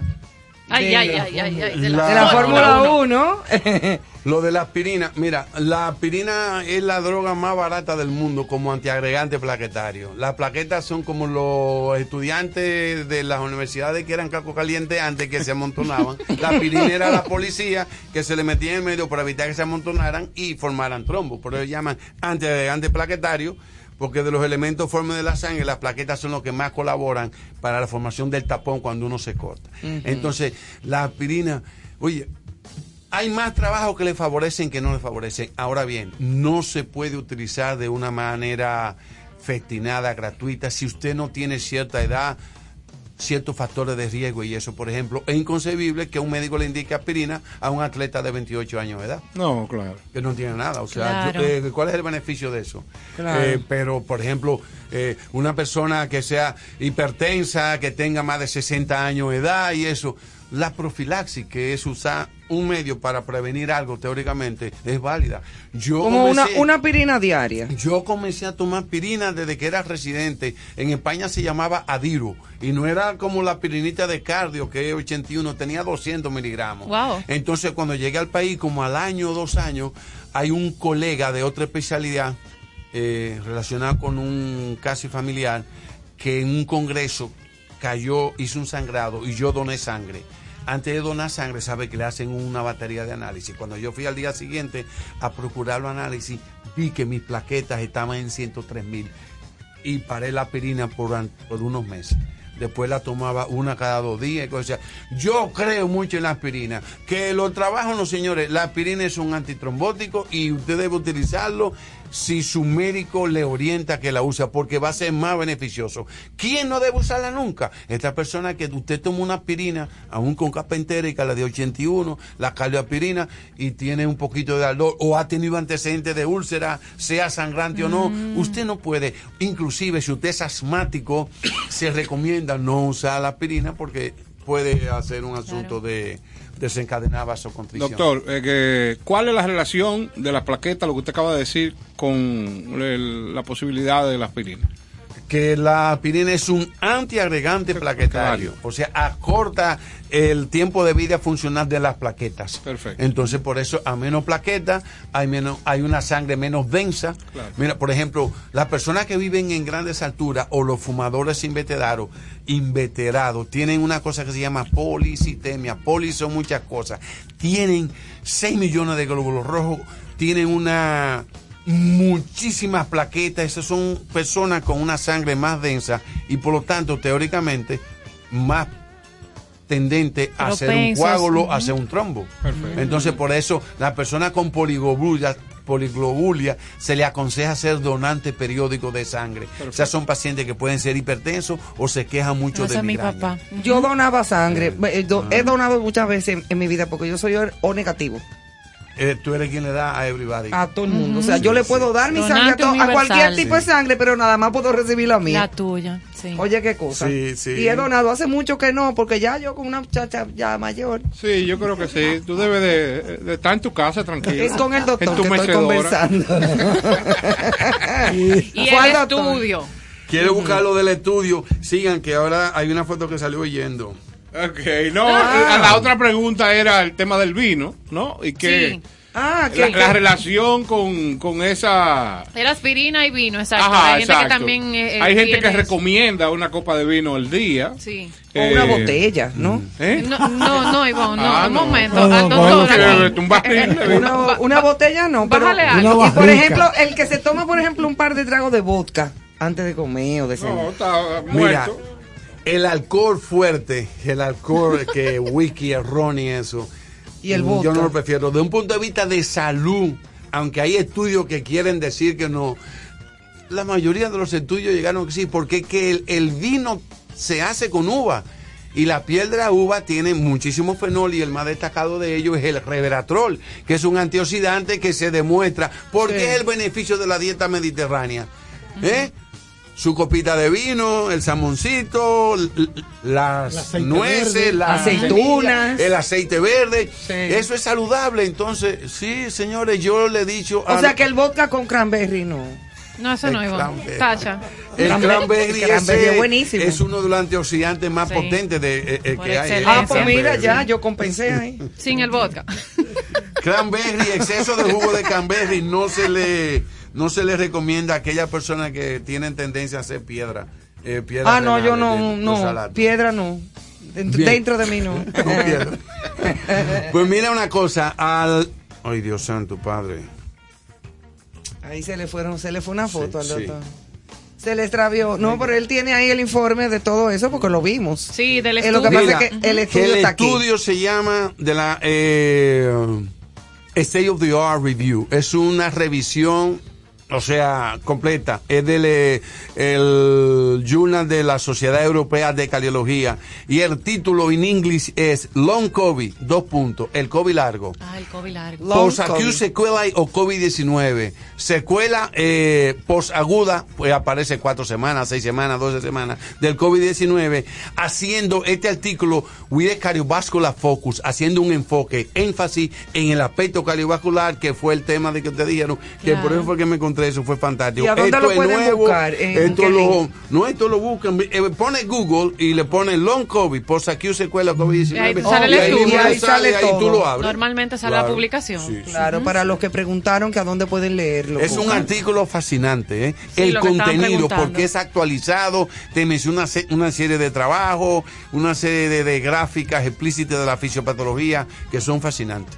Son Ok. fascinantes. Qué Vamos a bien. Bueno, pues eh, después de esta- tremenda cátedra, que pudiéramos seguir como 10 horas más hablando Sí, con que el ya doctor. escucharon dónde está el doctor. Para aquellos que van a Exactamente. vamos a tomar la decisión de pasar por allá. Claro, independientemente de esos temas médicos, yo sé que usted es un gran conocedor de lo que es el- la Tú tienes fórmula. a tu lado la Biblia de la Fórmula 1 en nuestro Un país. momentico, Y esta señora es una maniática. También, pero yo quiero eh, abundar un poco. Ah, bueno, La pues. Fórmula 1 es un, medu- un medicamento. Sí. No, ahora hacemos Eso es como- switch. No, porque nadie sabe. Es como el Hay compuesto. Fórmula 44. Es como el compuesto vegetal de la señora Muller. La Fórmula 1 es un sedante cada domingo para no menos de 90 millones de personas en vivo. No me. Excelente. ¿Cómo Pues, debe ser? ¿cómo, ¿Cómo comienza el, eh, ese fa- el, eh, el fana- bueno, usted es fanático de la Fórmula Sí. El fanatismo con la Fórmula 1 Fórmula- desde el buen punto de vista. Mira, fanatismo y automovilismo. ¿Qué sucede? Ustedes saben, yo soy de Santiago y en mi época de mis 11, 12 años de edad, nosotros fuimos vecinos de, de la familia de A- Abreu, de Adriano. Adriano un Abreu. hermano nuestro. Y Luis Rafael, ¿lo conoce? padre- ah, pero claro, Luis, pero éramos contrarios. Ah, verdad. Pero, pero, pero claro, Luis sabe cómo le, le- lo, lo tenemos en el sitial de el automovilista por excelencia que nos representó en playas extranjeras. Claro. Si Luis hubiese corrido hoy eh, con la media que tenemos, Luis fuese casi presidente de, de la República. Porque lo que Luis logró en el 80 en INSA fue una cosa única. Con pocos recursos enfrentó a los emporios británicos, a todo el mundo y ganó un campeonato a base de honor. Qué de bien. honor, de valor, de calidad y eso. Y eso es una cosa que había que Engrandece, mirar. Claro, claro. claro que sí. Hay que, hay que hacerle un homenaje Eh. a Luis Méndez. Luis, bueno, Luis. Luis pues Méndez, ya tú sabes, comunícate. Adriano, Adriano, que en paz descanse, nosotros éramos Sí. vecinos, entonces eh, yo soy el segundo en casa. Y de ahí nació eso. Entonces yo era con aquella eh, aquella enciclopedia Tesoro de la Juventud que traía dos diccionarios en inglés, Appleton Cuya, grandísimo. Yo era que traducía para Fausto, el hermano de Adriano, que era del negocio de las motocicletas. Yo traducía las 200 millas de Daytona, los de motores. Y con Adriano, lo de Tramsan, lo de Ice. Entonces de ahí fue todo. Pero siempre, siempre, desde que yo comencé a comprar revistas, 68, 60, yo tenía 11 años, yo todo lo gastaba en eso. Yo siempre me fijaba en la Fórmula 1. Yo tengo el artículo original del Gran Premio de Italia del 69. Recuerdo la foto de Ronnie Peterson, de Jack Stewart, todo eso. Wow. Y mi hermano mayor me decía, ¿cómo es que a ti te gustan esos carros que parecen araña? Sí que parece Con la una goma araña. afuera, goma imagínate los 69. Entonces siempre tuve esa pasión. Eh, de- eh, vine a Santo Domingo en el año 76, a los 20 años, porque era 77, yo nací en 57, hacía un espacio en Radio Clarín con este muchacho, con René Guillón, que era mecánico de la Renault, el chileno René. Eh, se llamaba Desde la Pista. Tuve con Pepe Goico. Eh, de ahí nos fuimos sensacionales. O sea, yo he andado todo. Y el difunto Fernando Bruno, que en paz descanse, Sí. una vez estamos en fin de semana de Gran Premio en San Isidro, de esos grandes premios buenos que enfrentaba a Adriano, a Luis, a José Alceno, Shoffrey Chagüe, Don Horacio, toda esa gente. Ay, Dios mío. Y me di- yo tenía, yo tenía unos bigotes, yo estaba en tercero bachillerato. Pero Bigotú, semana, bigotú eh, eres. yo, yo tenía un t-shirt rojo simple y me dice Fernando, Ricardo, vamos allí. No.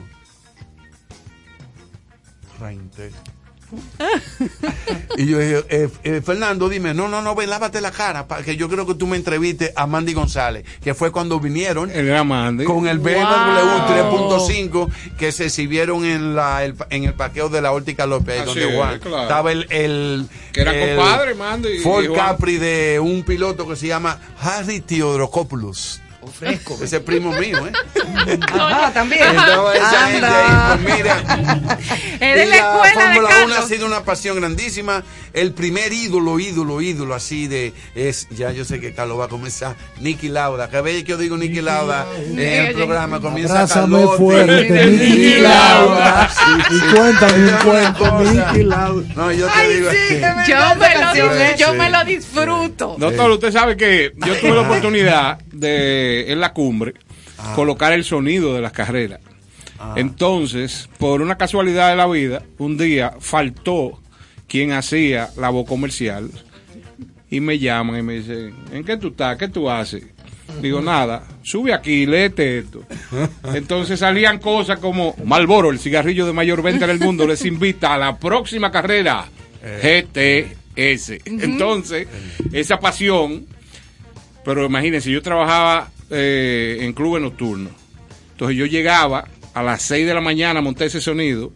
La última carrera, la grande de Luis Méndez, de, de- de Adriano, era como a las 4. Ya a las 4 de la tarde yo estaba con los breaks abajo. Oh, y a mí claro. me contaban esa carrera. Yo no, yo no estaba ahí nunca. No, porque Pero ¿cómo, es- y cómo podías aguantar? Eso es una pasión. Sí, En la. El, el que disfruta eso. Oye, en la cumbre, en el callejón, como le dicen Así es. ahora, ahí se el mejor automovilismo, la mejor época del automovilismo neto fue la cumbre. Sa- Sí, saludos cordiales. Sin duda, ¿eh? Definitivamente. Saludo cordial a don Johnny Contín, de Johnny León Contín, Jiménez, que era eh, uno de esos pilares que creía en todo lo que República Dominicana producía y una de las cosas era el automovilismo. Y le, le manda un cordial saludo a usted, eh, el amigo Julio Sosa. Ah, Julio. Julio Sosa. Sosa. Entonces, pero el saludo se lo manda de manera muy particular. Porque Ese es un, fanático de nosotros. Parece que a usted le dicen y dice, salúdame al chaval Pandelo, Chaval. de parte mía y de, Lu- El- y de Lupita. Eh, Lupita, ¿sabe qué pasa? Ay, mamá, pero ya personal. La única palabra que, que yo adquirí para mi desenvolvimiento social, de- ¿sabe? Yo tuve, gracias a Dios, el privilegio de hacer una especialidad en la madre patria. Es que En yo- España. Es que yo le digo a la gente, chaval, ven ven acá. Chaval, tal cosa, chaval, tal cosa. Ah, ahora el chaval. Pero a mí me dicen, pero hay un, un núcleo de los 70 que me dicen, Pete, es que en California había un, un norteamericano, Pete Evelbrock, el, el famoso Datsun Bre. Sí, sí. Bre es Brock Racing Enterprise. Entonces, como yo era del grupo de Adriano y que fungía como de crew chief, a mí me pegaron Pete. Todavía hay gente en el ambiente que no. Hola, Pete, ¿cómo tú estás? Pete, Pete. Porque recuérdese también que Pete es parte de, del sitio donde entran los carros. Los pits, sí, los pits donde se hace. Los pits Entonces, Fórmula 1 que casi arranca, para los que le damos seguimiento. Nueva temporada. Ah, viene nueva, te- nueva Fórmula 1. temporada. Pasado mañana comienzan las prácticas, eh, hay muchas expectativas, hay cambios que han revolucionado, hay muchas Eso. teorías. Siempre se dice que los equipos punteros que terminan son la gente de poder, se supone que son los que tienen que comenzar siendo líderes, pero hay esperanza que el cambio de reglamento, sobre todo el tema de los neumáticos más grandes, Más de grandes, 18 pulgadas, mayor peso al vehículo, va a cambiar un poco el input y la adaptación de los pilotos. Quizá hay pilotos que van a pasar trabajo. Hay una buena noticia para los seguidores de Alonso, que Alpina va a sacrificar la la fiabilidad mecánica por la potencia, porque el motor de Renault estaba sumamente pobre. Pero el gran, lo que la gente está esperando Ajá. son dos cosas. Número uno, Max Lewis Ajá. y en Mercedes-Benz Russell, Russell, Lewis. exacto. Le hará Russell a ¿Ruido? Lewis Hamilton lo mismo que le hizo Hamilton a Alonso cuando se juntaron él siendo un rookie en el 2007. Eso es un interrogante. ¿No será este año ya el del campeonato 8? Bueno, yo, si tú me preguntas a mí, ¿tú quieres que sí? Sí, sí. Sí. Porque lo que pasó en el Abu Dhabi es una cosa que no me gusta batir mucho. Ya la gente lo sabe, lo que sucedió. Sí. Hay que dejar eso ahí. La historia no lo va a olvidar nunca. Nunca va a olvidar eso. El manejo que el establishment le dio para facilitar que Verstappen ganara el campeonato. Eso no quiere decir que Verstappen es el piloto que se mira de frente con Lewis Hamilton. Pero si no se le da un manejo a, a la reglamentación, A la hoy tuviésemos a este morenito, como le decía Tano Facchini de Argentina, con ocho títulos mundiales. ocho títulos. No regalado, porque la verdad que el tipo es una cosa excepcional. Totalmente. Es excepcional. Nos es llega esta última pregunta, esa es la rivalidad más legendaria de la Fórmula 1, su opinión personal. Senna Prost, Lauda Hunt, de esas Para mí, clásicas. eh, sin duda, mira una cosa. Es un poco difícil decirlo porque el medio ambiente todavía no te lo permite. Pero yo creo que la chispa es, si estuviesen en un mismo equipo, tú puedes hacerlo. Pero es que Prost y Senna, es que Prost era Para un monstruo cuando también. Ayrton llegó en el 88 a McLaren. Ya él tenía tres años en Lotus. Entonces, lo que ahí se dio este advenedizo, este muchachito, o como le dijo Nelson Piqué, piloto de eh, chofer de taxi de Sao Paulo, porque Piqué siendo brasileño y Senna se odiaban. Sí. Eh, bueno, salió duro. Entonces, esa rivalidad yo creo que se va a quedar ahí. Pero a mí me parece que lo que puede acontecer esta temporada y otra que Lewis siga corriendo entre Max Verstappen y Mm. Lewis Hamilton, yo creo que eso va a Él- colocarle como la Él mayor expresó rivalidad. que si creen que vieron, Sí, si sí. ustedes creen que vieron lo de lo que yo soy capaz en la pasada, Sí. prepárense para ver en esta. Eso no va a ser fácil. Él, Bueno. él tiene una situación muy dura ahora. Si la FIA va a establecer la regla como una guillotina, Max, si sigue con su agresividad sin límite, va a tener problemas, muchos problemas con la ley. Y eso le va a significar hasta que le suspendan grandes premios. Caramba. Ojalá que no sea así, porque Max tiene la capacidad para andar rápido sin ser sucio. Lo que pasa que si el organismo gestor mira hacia la izquierda cuando tú lo haces en la derecha, Claro. eso, ellos alimentaron esa situación. Más Sí, sí, si sí. el director del FIA, el director de carrera, es un ser humano. Nadie puede decir si el establishment radió, oye, quita los carros de ahí. Lo que sí hizo yo fue el jefe del El equipo otro lado, claro. de, de, de Verstappen, eh, Christian Horner, decirlo. Sí. Pero hay que entender la posición humana de Masi, un tipo joven, todo un año recibiendo tubazos de un lado el, el manager de Mercedes-Benz, Toto Wolf, y del otro lado Christian Horner, entonces colapsó. Pero lo que sucedió fue muy duro. Fue muy duro. Hamilton y dijo feo algo que para yo el lo- deporte. Carlos sabe, porque él es testigo. Hamilton declaró ahora algo que yo hice un cortito para un Twitter luego, que él espera que lo que pasó o lo que le pasó a él no le suceda jamás a nadie, en nadie. este deporte. La fortaleza mental que ese No, muchacho no. tiene me deja pasmado. Yo creía que él se iba a retirar. Yo estaba esperando el Porque retiro humanamente, también. Yo señores, también. señores, Sí, no vamos a batir el cobre, no batamos sí. más el cobre, pero Sí. la historia nunca va a olvidar eso, nunca lo va a olvidar. Pero A para mí me encanta oír al, al doctor hablando de medicina y de cardiología con Y de- esa pasión. y de Fórmula Y también Uno de igual. Fórmula 1 con otra pasión. Y ¿eh? si, y si es Águila contra Licey, ahí somos enemigos. Anda pa'l carajo. No, mejor ¿qué- no, déjelo así. ¿Qué cambio se ha implementado para evitar que se repita lo que le ocurrió a Hamilton, que iba seguro a ganar ya? Muy buena pregunta. Mira una cosa. Lo primero, ya no, eh, ya Masi no está. ¿eh? Entonces, hay una especie de un colegiado de director de carrera entre dos personas, ambos muy experimentados. Inclusive uno de ellos estuvo dentro del grupo del el desaparecido Charlie Whiting y Herbie Blash. Herbie Blash va a ser un advisor eh, eh, perenne, un consejero perenne sobre el tema. Entonces van a repartirse eso y de hecho van a tener lo que es el bar. eh, eh, tiene otra cifra fuera de las instalaciones, analizando la cosa y con gente que van a tener a mano la aplicación de los reglamentos. Porque si aplican los reglamentos, No hubiera los pasado. dos acápites, no, el, la carrera termina en safety car y Hamilton gana el Ya, campeonato. No hay que hablar más nada. Entonces la gente, señores, eh, eh, la labor de Max Verstappen había que tomarla en consideración. Max Verstappen lideró casi 700 vueltas, casi 400 más que Lewis. Y todo el mundo vio. A mí no me gusta el piloto agresivo sucio. Y así yo catalogo a, a Max Verstappen. Verstappen. Ninguno son angelitos porque cada uno No. ha cometido lo suyo. Pero no lo dice Pérez Pandelo, lo dicen los analistas y la gente que tienen 800 grandes premios sobre sus espaldas. Que el campeón más limpio que tiene la historia de momento se llama Lewis Hamilton. Uy. Porque tenemos dos que son los dos mentores, porque los articulistas ponen, Verstappen está haciendo lo mismo que vio hacer a Schumacher y lo que vio hacer a Senna. Cuando Schumacher comenzó a hacer su siesta, dijo, ah, no, pues eh, Senna lo hacía. Si tú dejas a tu hijo de 5 años que te coma, te va a dar una pela cuando tenga 12. Eso es verdad. Entonces, si la ley se aplica como se va a aplicar con esa seguridad, yo creo que vamos a tener una Fórmula 1 más justa. Una Fórmula 1 mejor, porque de hecho todos los pilotos, inclusive los dos rebeldes de Ferrari, lo primero que dicen, yo quiero que se nos aclare antes de iniciar el campeonato, qué se permite, qué no se permite. Porque, señores, desde la primera Sí, carrera, sí, sí, Max. Verstappen comenzó agrediendo a Hamilton y Hamilton evitando por su capacidad y su cosa. Oh, eso no es así. Ah, que me- pero que debió de haberle dado una galleta.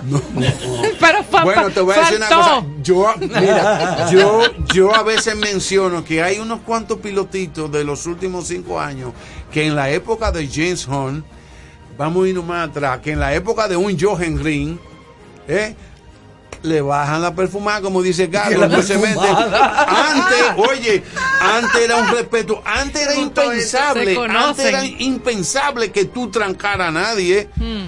Porque, bueno, Mansell en Bélgica del año 1987, cuando dieron la salida, la por fin, cuando salió, esa carrera salió tres veces, él tuvo un encontronazo con Ayrton, con Ayrton Senna. Senna. Sí, Ayrton quedó fuera en el acto. Mansell dio unas cuantas vueltecitas y se le dañó el carro. Mansell fue directamente al paddock.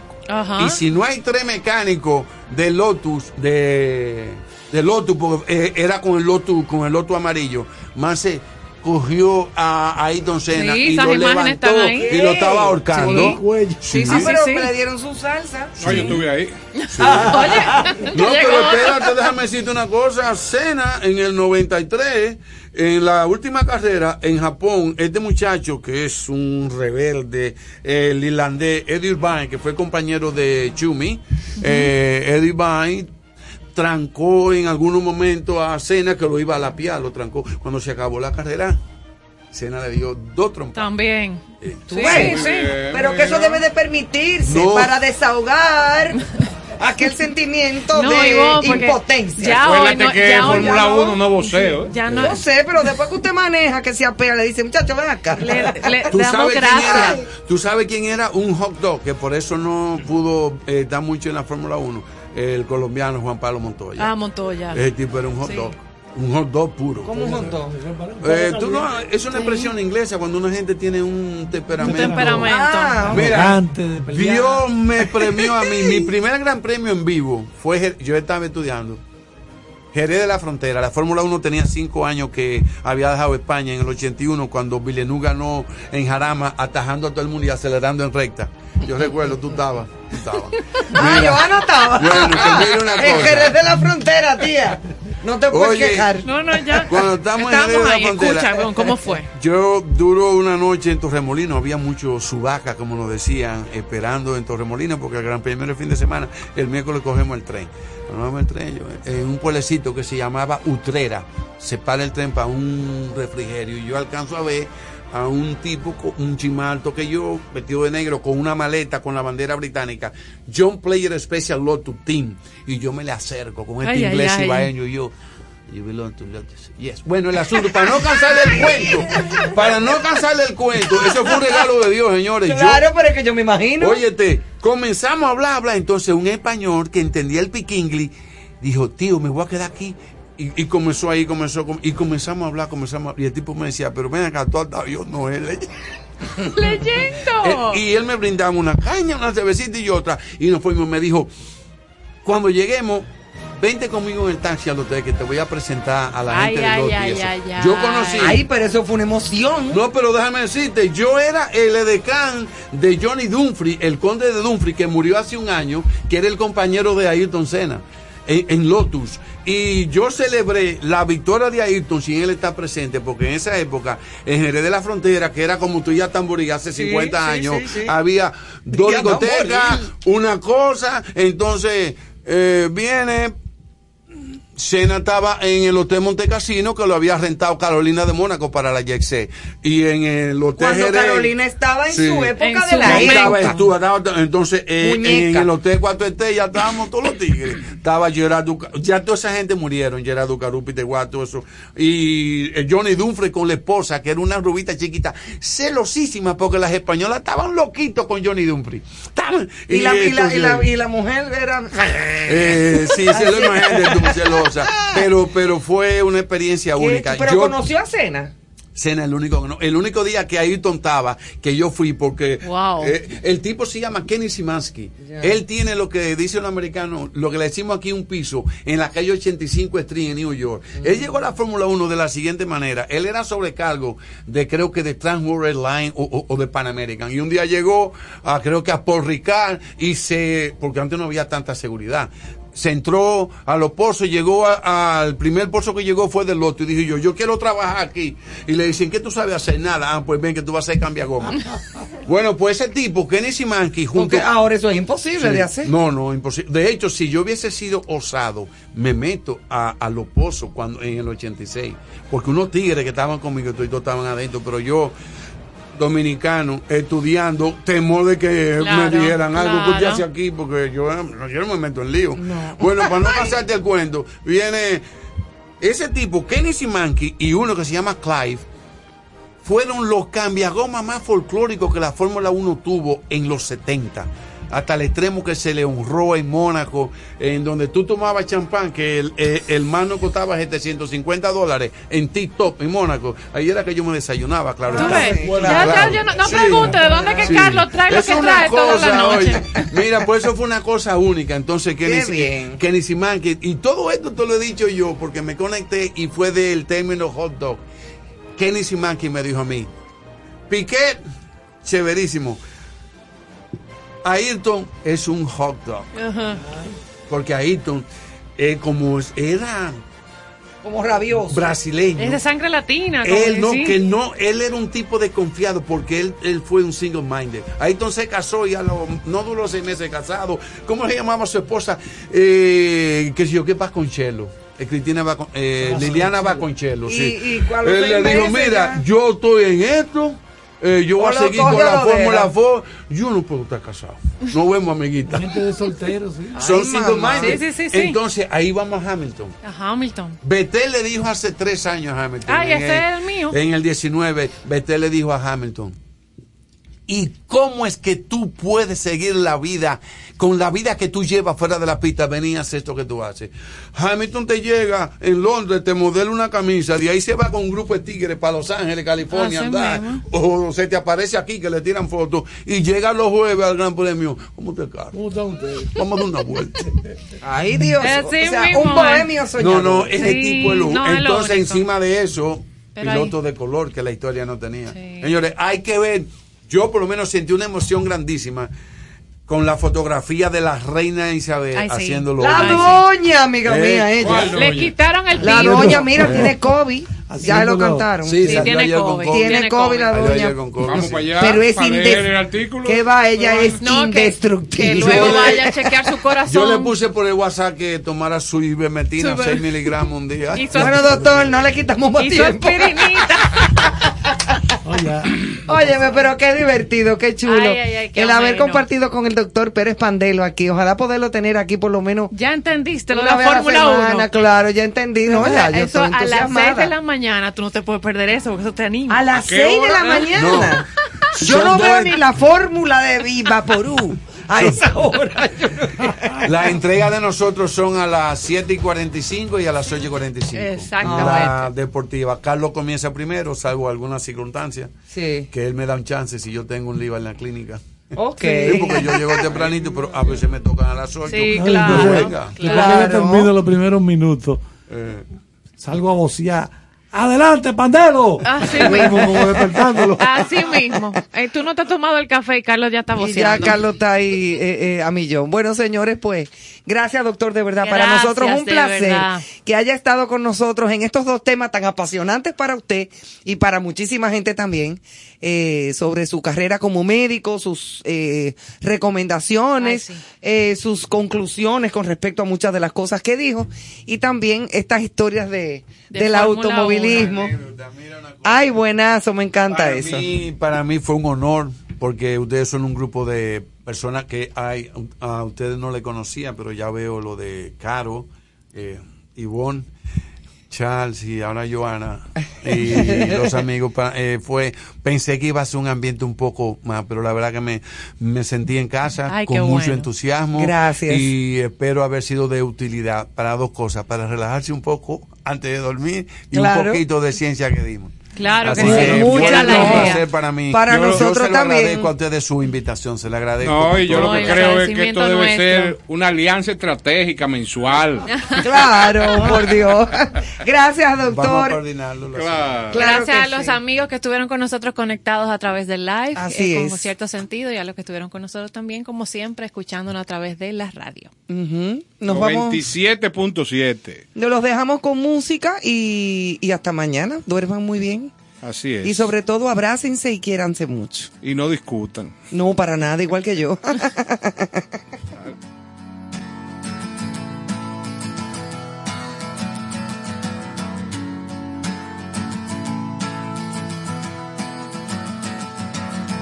Today is gonna be the day that they're gonna throw it back to you. By now, you should have somehow realized what you gotta do. I don't believe that anybody feels the way I do about you now.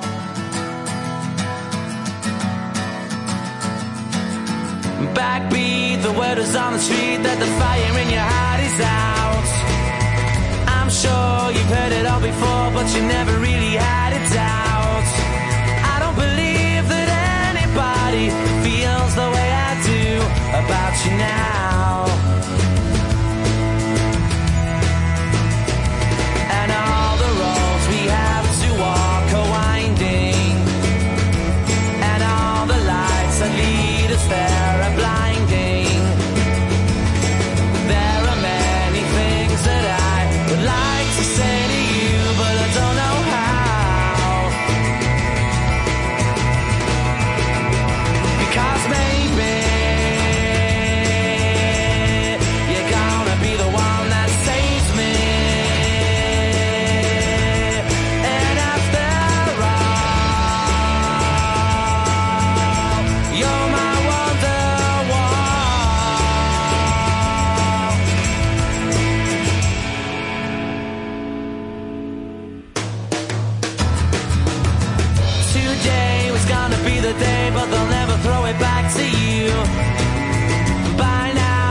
somehow realize what you not to do. I don't believe that anybody feels the way I do about you now.